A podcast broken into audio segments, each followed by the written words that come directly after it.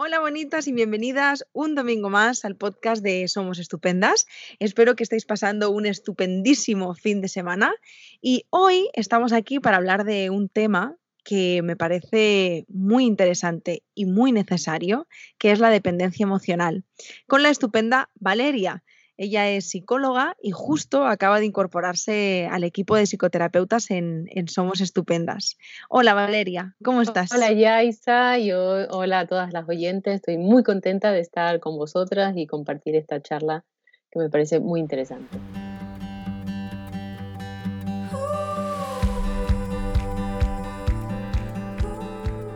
Em, es un buen temazo ¿eh? esto de la dependencia emocional. De hecho, tengo constancia de que mm, es un tema muy latente eh, y que son muchísimas las, mujeres que nos escriben todos los días por Instagram, por la web, eh, preguntándonos sobre, sobre la dependencia emocional. De hecho, ya lo he contado alguna vez, pero yo misma estuve yendo a terapia de pareja eh, por otras razones y para mi sorpresa o para nuestra sorpresa, pues nos dimos cuenta de que, de que había dependencia emocional. Y yo no sabía ni lo que era, me pilló de nuevas, yo decía, no entiendo nada, así que entiendo que, pues como yo y, como tú, habrá muchas personas que o que lo han sufrido o que no tienen idea o que, que... Entonces, Valeria, ¿qué es esto de la dependencia emocional? ¿Qué es la dependencia emocional? Es eh, la imposibilidad de irme de una pareja que no funciona, cuando es muy obvio y flagrante que la situación va muy mal, que no estoy bien, que esto no tira, que nos peleamos, que no me trata bien, y aún así yo no puedo soportar la idea de vivir sin la otra persona. En realidad puede darse en muchos contextos, de madre, hija, entre hermanas, entre amigos, pero bueno, creo que eh, un, lugar donde lo vemos mucho es especialmente en la pareja.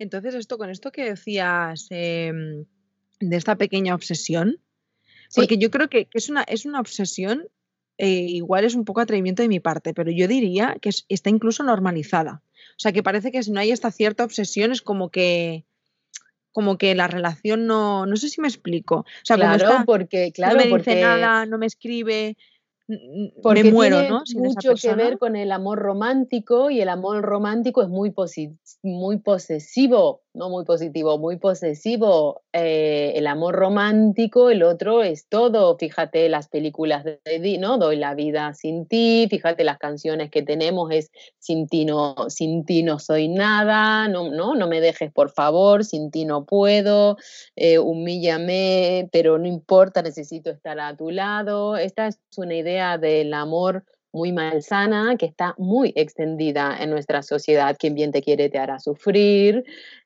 si crecemos con esto, ah, me puedo creer que en una relación donde tengo mucho sufrimiento, eh, hay también mucho amor y eso es eh, absolutamente erróneo. Una relación de amor nunca me hace sufrir, nunca, no sufro por lo que el otro me hace hombre, sufro si tengo un problema, yo qué sé, si tengo mi madre enferma, si voy a perder el trabajo, sufro, sufro por los problemas del otro, si el otro está mal, pues me sabe mal, pero el otro a mí no me hace un daño que podría evitarme. Si el otro puede ayudarme en, algo, quererme mejor, apreciarme, tratarme con cariño y aún así no lo hace, hace lo contrario, eso no es una relación de amor sana. No, sí, estoy de acuerdo contigo. Y fíjate, Valeria, voy a compartir un poquito mi experiencia personal. No sé si te parece, porque, porque mm, era el, de, de las relaciones la relación que menos me imaginaba que pudiéramos estar teniendo una relación con dependencia emocional cuando era todo como cero dramas, cero discusiones, cero peleas, cero dolor. O sea, ¿cómo, ¿cómo me explico? No era un dolor, yo hace 10 años sufrí una, una relación de violencia de género y, y, nunca imaginé que esta relación que estoy viviendo ahora tan maravillosa pudiera tener una, una, una relación no de dependencia emocional. Y, creo que, por ejemplo, con, lo que decías de que nunca, o sea, no, tiene que doler, si, si, si, duele no es amor, eso eh, es súper importante no recordarlo. yo no sentía, no he sentido nunca que haya dolor en la relación en la que estoy, aun habiendo dependencia emocional. En mi caso, lo comparto por si a alguien le pueda servir y, tú si quieres aportar algo como profesional, ¿no? Y como mujer también, que yo lo que sentía es que no había dolor, pero yo le había depositado mi corazón, mi alma, mi autoestima, mi ser a esa persona. Entonces, eh, a mí recuerdo que mi psicoterapeuta me lo decía como, bueno, es que yo tenía un miedo atroz a que me dejara, a quedarme sola, a vivir sin él, porque yo literalmente, yo le decía, es que de verdad lo siento, yo no puedo vivir sin él, no puedo, y no me hace daño, pero es que de verdad no puedo vivir sin él. O sea, era como un daño que no se ve, está como invisibilizado. Y no me lo hacía él directamente, era algo que en parte bueno, pues yo la había como hecho responsable de mi autoestima, de mi amor. O sea, es como si yo me había entregado de una manera, dejando de ser yo para... No sé si me estoy explicando muy bien, muy ¿eh? pero... Bien. Eh, que te decía que te has explicado súper bien y me encanta esta puntualización porque muchas veces hablamos de dependencia emocional con maltrato. Y entonces, claro, me sabe mal que quede confundido, o sea, maltrato e-, es maltrato y es algo mm, particular, bien delimitado, y dependencia emocional puede estar muy enganchada con esta imposibilidad total de dejar a alguien que me hace mal, puede estar muy enganchada y realmente no me trata mal, no es violento, no me manipula, no me controla, no me dice que deje de ver a mis amigos. Entonces, eh, me encanta que hayas hecho esta puntualización porque no siempre hay maltrato, pero sí que es una imposibilidad total de despegarme del otro. O donde yo le deposité, como contabas tú en tu caso, cuando yo le deposité una parte inmensa de mi existencia. ¿Qué pasa si el otro se marcha o quiere a otra persona o no? Claro, te deja totalmente vacío, ¿no? Entonces es muy importante, eh, incluso hay eh, a veces relaciones, tengo un caso ahora con una dependencia emocional, en un caso donde no han sido eh, pareja. Entonces, una, una forma, no es maltrato, pero tampoco es tratar bien, porque confundimos a la, a, la, a la, otra persona, llamamos doble vínculo. En el doble vínculo, te digo, al mismo tiempo, o en la misma tarde o en la misma semana, te quiero y no te quiero, con distintas em, actitudes. Por ejemplo, esta chica eh, está en un equipo de, eh, que entrenan deportes entonces él le dijo, bueno, vamos, ¿no? Como mucha sensación, vamos a cenar, compramos el maillot de bicicleta para ir juntos, cosas que te hacen pensar que pues me estás viendo como una pareja, ¿no?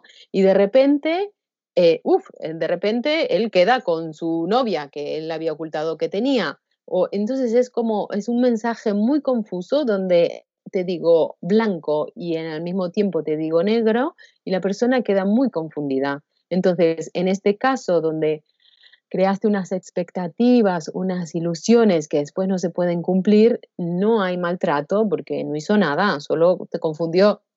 Y ni, siquiera hay relación, pero yo no puedo por nada del mundo dejar de pensar en esta persona, dejar de verla, espero su llamada con ansiedad, no puedo dormir, no me la puedo quitar de la cabeza. Y fíjate que, ¿no? Y, estoy bloqueada, estoy obsesionada, como tú decías, que es una palabra importante porque suele acompañar muchas veces.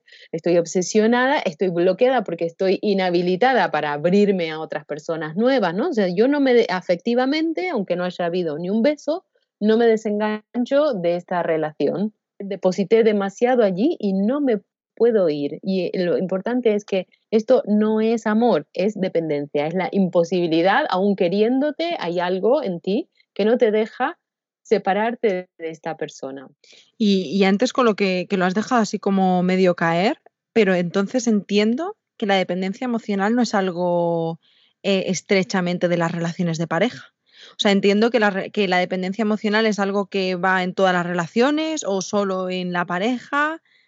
Puede ir en relaciones de amigas, de primas, en el trabajo, cuando una relación Ah, no acaba de funcionar o a veces sí, como decías tú, que no siento dolor, pero sobre todo no puedo marchar de ahí, no puedo desvincularme de esa persona, no puedo dejar de pensar en ella, no puedo dejar de cuidarla protegerla o sentir esto por él. O sea, que puede ser bidireccional, que las dos personas en una pareja estén enganchadas o, o, que sea solamente uno el que esté enganchado y puede ser en pareja o en otras relaciones de nuestra vida, laborales, amistades, familiares.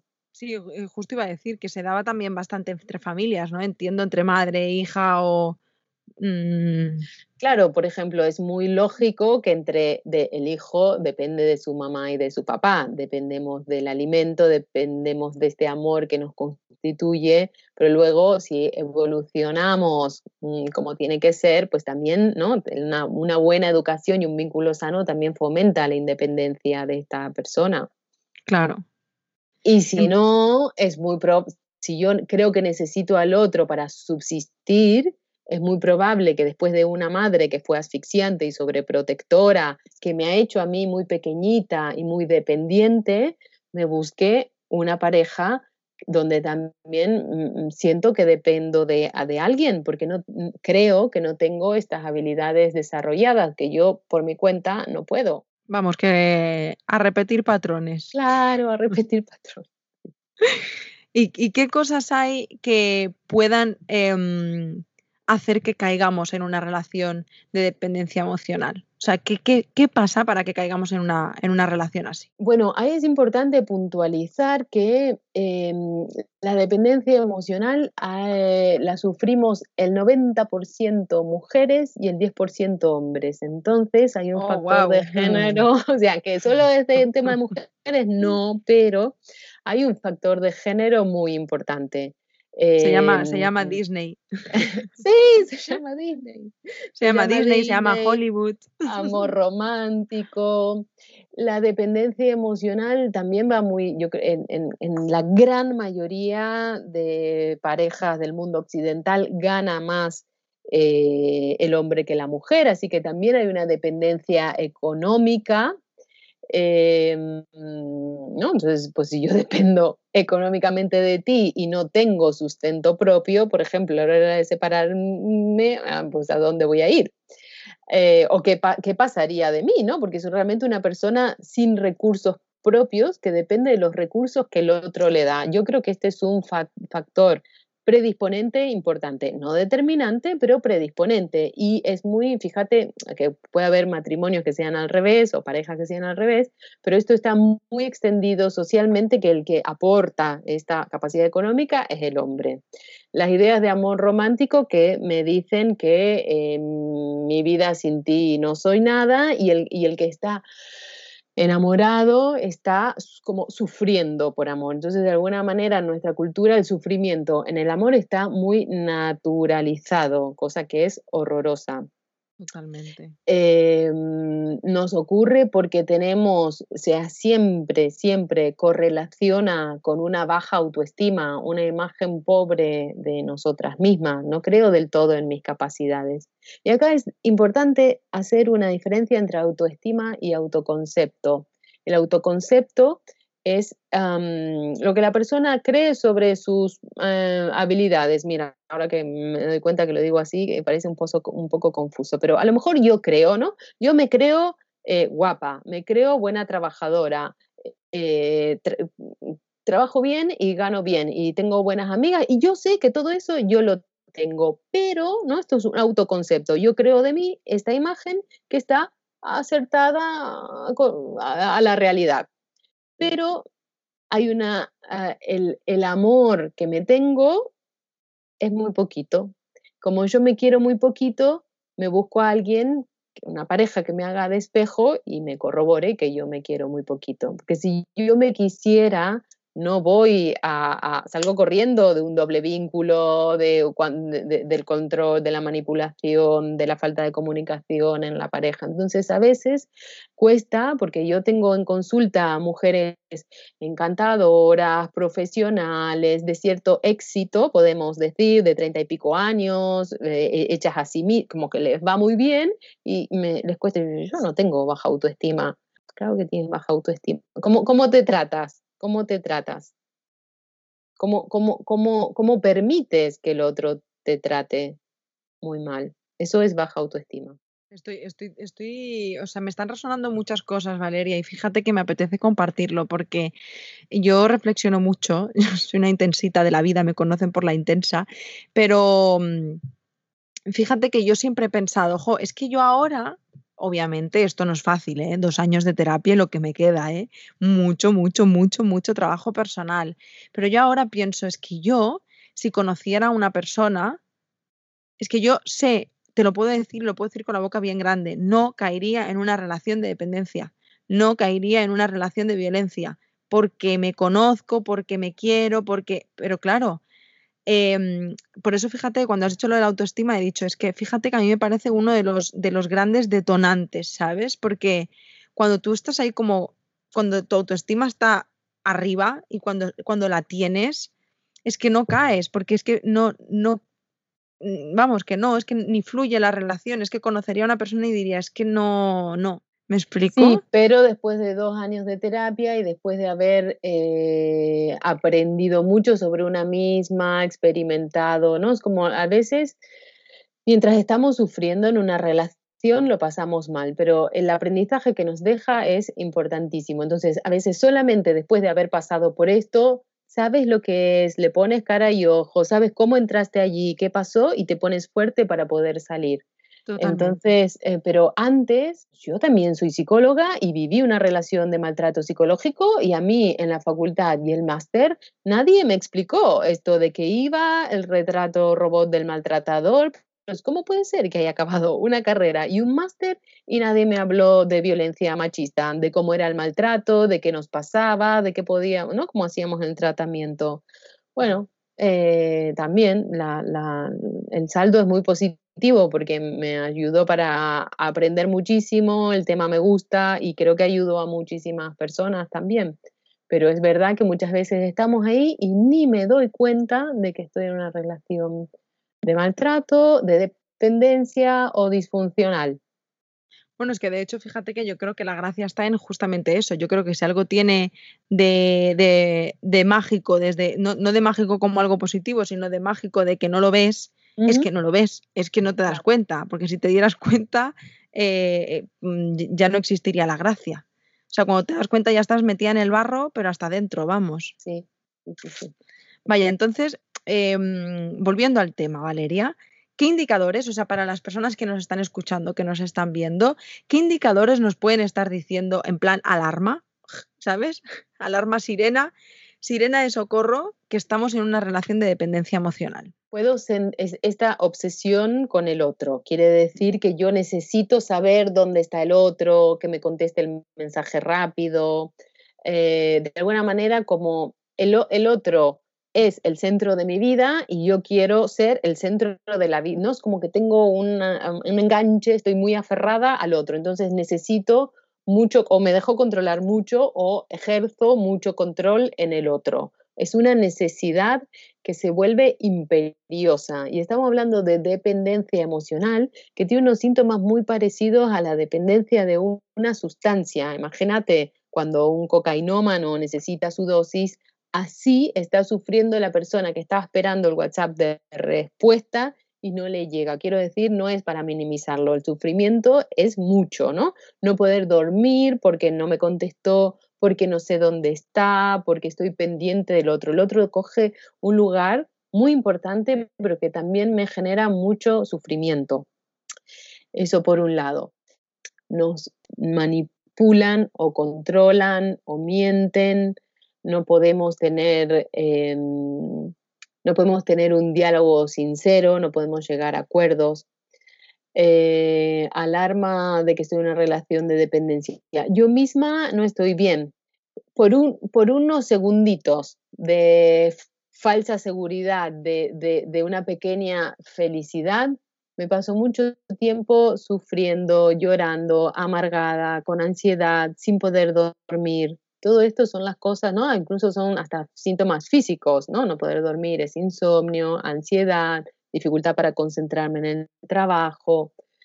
rupturas repetidas, repetidas, repetidísimas con esta pareja, van y vuelven, vuelven, ¿no? Cada, es como, como si la pareja se nutriera de esta reconciliación y nos produce, esto también es malísimo para nuestra salud, una especie de dependencia, enganche a estas emociones intensas. O sea, cuando lo dejamos estoy destruida. Claro, si yo dependo de esta persona, como, tanto como puedo depender de una sustancia y dejo de tenerla, siento que mi mundo se viene abajo, trabajo mal, no tengo ganas de hacer nada y cuando vuelve, bueno, vuelven por todo lo alto, con promesas de cambio que nunca llegan, ¿no? Esto, entonces, otra, rupturas repetidas, cuidado cambios que nunca llegan, cuidado. Querer cambiar al otro, claro, porque yo en realidad estoy como, no es que lo, al otro lo quiero cuando estoy en una relación de dependencia, lo quiero por como es, yo quiero que sea como yo quiero que sea, eso también nos pasa al resto de neuróticos, ¿no?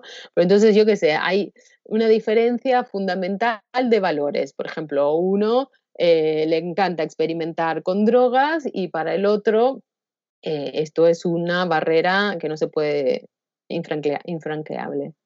¿Y qué pasa? Pues me la aguanto, ¿no?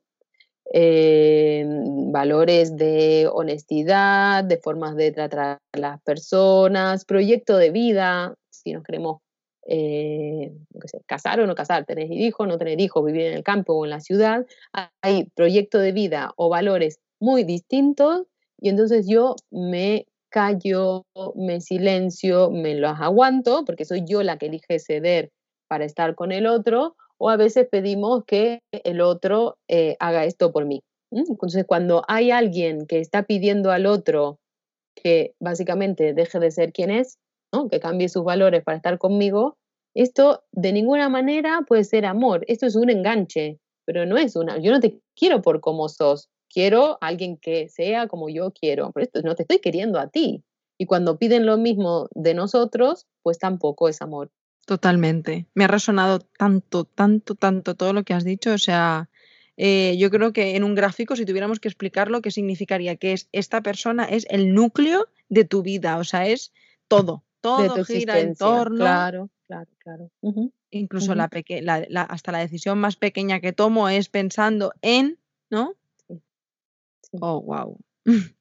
Entonces, Valeria, llegados a este, llegados a este punto, yo, yo, yo me pregunto, vale, lo he detectado. Ya sé que tengo una dependencia, una relación de dependencia emocional. ¿Qué hago? ¿Qué puedo hacer? Que ya de entrada eh, aprovecho este momento para felicitar a todas aquellas personas que se hayan dado cuenta, porque, wow, llegar a ese punto es, maravilloso, o sea, ya es un montonazo. Mira, darnos cuenta es fundamental, es un punto clave, es donde el turning point, el punto de inflexión de todo. Entonces, cuando yo puedo reconocer que estoy aquí, porque muchas veces estamos en esta relación disfuncional y yo me creo, por las ideas que tenemos sobre el amor, y yo me creo que esto está bien, ¿no? Que sufrir está bien, que no dormir porque me contesta, porque no me contesta es que lo quiero mucho, no, no. Entonces, cuando yo me doy cuenta de que esto es un enganche y de que esto no es sano, se abren, hay dos emociones que son muy fuertes. Uno es la tristeza de decir, vaya, vaya lo que, lo que tengo delante, ¿no? Lo que tengo que hacer, vaya problemón. Pero hay también la otra, la contracara es un punto de esperanza, de conocer muy bien de qué se trata, por qué me pasa y saber que hay herramientas muy concretas que me pueden ayudar. Eh, en esto. Entonces, cuando me doy cuenta, eh, suele haber estas dos sensaciones mezcladas o encontradas, pero espera que me he desviado un poco de tu pregunta, ¿qué era? No, no, está bien. Tú, cosas del directo, me encanta. Si aportamos más información, ¿qué, ¿qué hacemos? Ahora que estamos ya, vale, ya está, estoy aquí, me he dado cuenta que este paso es fundamental, importantísimo y nada fácil llegar a él. Nada fácil. Me he dado cuenta, paso a la acción, paso a la acción. Hay una parte muy importante de que no conté antes, en muchas veces eh, nuestros amigos están cansados, nuestros amigos al principio, ¿no? Cuando vamos con estas historias de amor, sufriendo, eh, nos apoyan, nos dicen, lo ven claro, de afuera se ve muy claro. Eh, pero después se cansan de alguna manera y después también la propia persona que está sufriendo dependencia emocional se cansa de ir siempre con la misma historia y ver que nunca puede cambiar nada. Entonces, ¿qué hago? Eh, contarlo. Yo creo eh, que los amigos no tienen las herramientas. tenéis, hay que acabar saliendo de allí y con contacto cero con aquella persona. Esto es definitivo. Em, hay muy buenos libros de autoayuda em, y por supuesto la ayuda profesional de alguien que esté formado en este tema. Es un tema complicado, ¿eh? no hay que eh, minimizarlo porque se trata de, eh, hay mucha parte de miedo a quedarnos solas, de vacío existencial, de no confiar en tus propias capacidades. Entonces, pues esto es mejor trabajarlo con un especialista. Estoy 100% de acuerdo. De hecho, sí que me parece interesante remarcar, no sé qué piensas tú, ¿eh? pero como comentábamos antes, y esta es una pregunta que me surge a mí ahora de, eh, porque lo he vivido, como comentaba antes, de, ¿se puede salir airoso de una, de una relación de dependencia emocional? O sea, cuando hablamos de una dependencia emocional donde no hay ningún tipo de violencia, pero mm, yo, por ejemplo, si trabajándola, obviamente, con mucho esfuerzo, terapia individual, los dos, y terapia de pareja conjunta, eh, pues la hemos trabajado y, todo está bien. Pero sí que hay como esta implicación de trabajar y de detectar y de ser muy conscientes y de darnos cuenta desde este lugar, mm, bueno, de conciencia y de madurez, como seres adultos. Pero ¿Crees que existe la posibilidad de que se pueda salir de una dependencia emocional y mantener la relación y convertirla en algo saludable? Em, pocas veces. Hmm. ¿Es posible? Sí, es posible. ¿Es probable? Eh, lo veo muy difícil. ¿Por qué? Porque eh, ¿cómo trabajamos la dependencia emocional? Pues trabajamos con em, con una historia, ¿no? El psicólogo necesitará conocer una historia de la relación. Cuando contamos esta historia, muchas veces aparecen, a veces cuando aparecen cosas de maltrato. Cuando pensamos en maltrato, pensamos en alguien que pega a otro. El maltrato puede ser no tenerme en cuenta en las decisiones, puede ser eh, ningunearme y puede, puede ser que nunca me alcen la voz, que nunca me insulten con palabrotas, pero hay formas muy sutiles de, por ejemplo, llamarle inútil a otra persona, sin decirle inútil. Puede ser un gesto que te, diciendo, bueno, ya lo hago yo, porque y esto es muy sutil, pero te estoy transmitiendo de que, de que yo tengo que encargarme de hacer todo porque tú no haces nada bien, por ejemplo. Entonces, ni te grita, ni te pega, ni te insulta con palabrotas, pero hay un ninguneo, una humillación, un no tener en cuenta, o en un manipular la información, en un infantilizar al otro, porque hay uno que es el que finalmente el que tiene el poder, que se va haciendo cargo de distintas funciones, con lo cual el otro queda más infantilizado, mm, pequeñito, poquita cosa. Entonces, trabajamos esto, la historia de la relación, investigamos si hay maltrato o no, o si hay un doble vínculo, cosas que te han dicho como que sí y que no al mismo tiempo, y esto nos confunde y nos volvemos muy pequeñitas.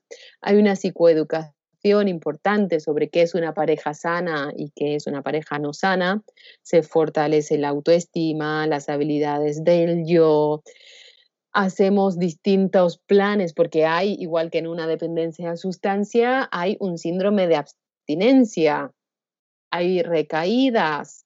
Claro, todo esto em, de la mano de un profesional formado es mucho más fácil, ¿no? Que te puede ir orientando, teniéndote en una posible recaída. Es mucho más fácil eh, porque tienes esta ayuda del terapeuta que te hace de bastón. ¿Pueden solos hacer todo esto? Mm, quizás. ¿Puede una pareja, los dos, trabajarse para mejorar las cosas? Creo que es posible, pero no probable. Es posible, no ocurrirá muchas veces. Sí, te entiendo, son menos. son muchas menos las veces, por desgracia. Vale, pues Valeria, no sé qué te parece, pero mira, em, en, Instagram em, compartimos cuando sabemos las temáticas que vamos a grabar de cada podcast, compartimos unos stories para que nos puedan dejar algunas preguntas sobre esa temática.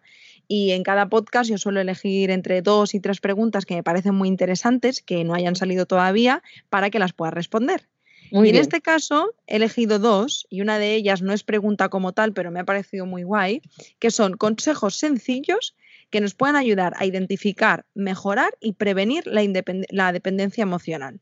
O sea, si tuviéramos que decir pim, pam, pum, un listadito ahí cortito de tres cositas básicas.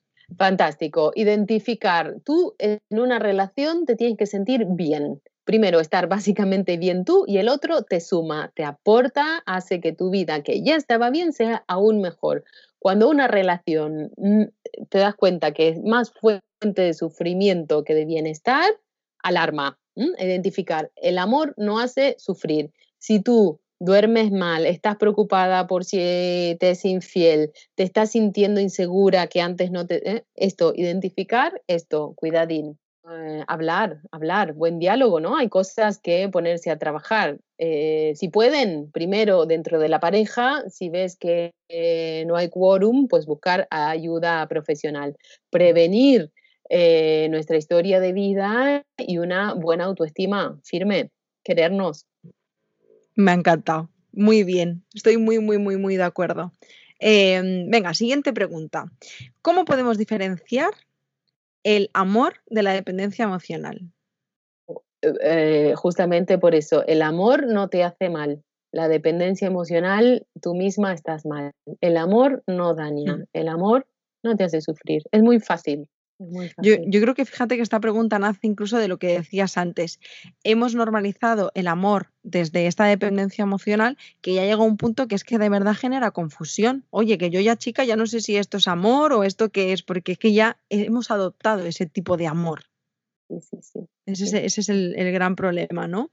Pues mira, por último tengo, Valeria, una para ti. Tú como, como profesional, pero sobre todo como mujer, ¿qué le dirías a todas aquellas eh, personas, mujeres, eh, ya hemos dicho mayoritariamente, que estén ahora mismo en una relación de dependencia emocional?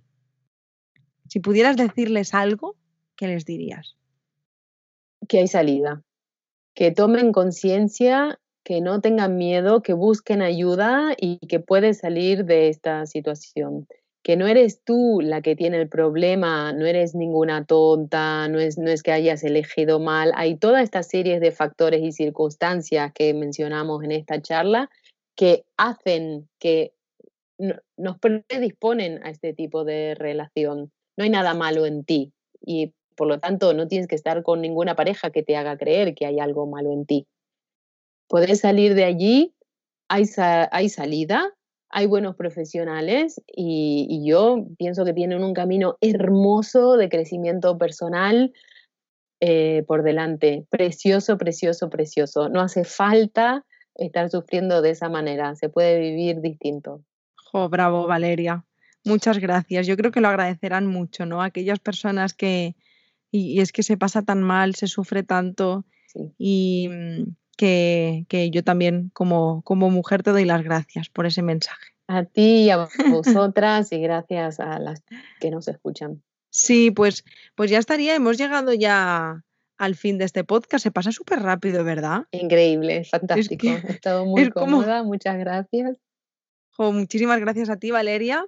Eh, espero que la conozcáis eh, un poco a poco, un poquito más, ahora que se, que se ha unido al equipo. Estoy muy feliz de que formes parte de Somos Estupendas, de que, de que hayas participado en el podcast. Me hace ilusión también porque estás como muy contenta, ¿no? Como con muchas ganas de hacerlo. Sí, y tanto, y tanto. Así que, jo, gracias, gracias infinitas. Es un gustazo. Y, nada, vosotras, gracias por acompañarnos un domingo más. Gracias también por todas vuestras puntuaciones y comentarios y por todas las veces que, compartís el podcast en redes sociales y, demás. Y que os mando un fuertísimo abrazo. Espero que tengáis un feliz fin de semana y hasta el domingo que viene. Nos vemos, nos vemos y nos escuchamos el domingo que viene. Y tú, Valeria, espero que vuelvas pronto, ¿eh? Yo también, yo también. Vale. Gracias a ti y a todas las oyentes, que estéis genial y feliz domingo. Un beso enorme. Chao. Chao.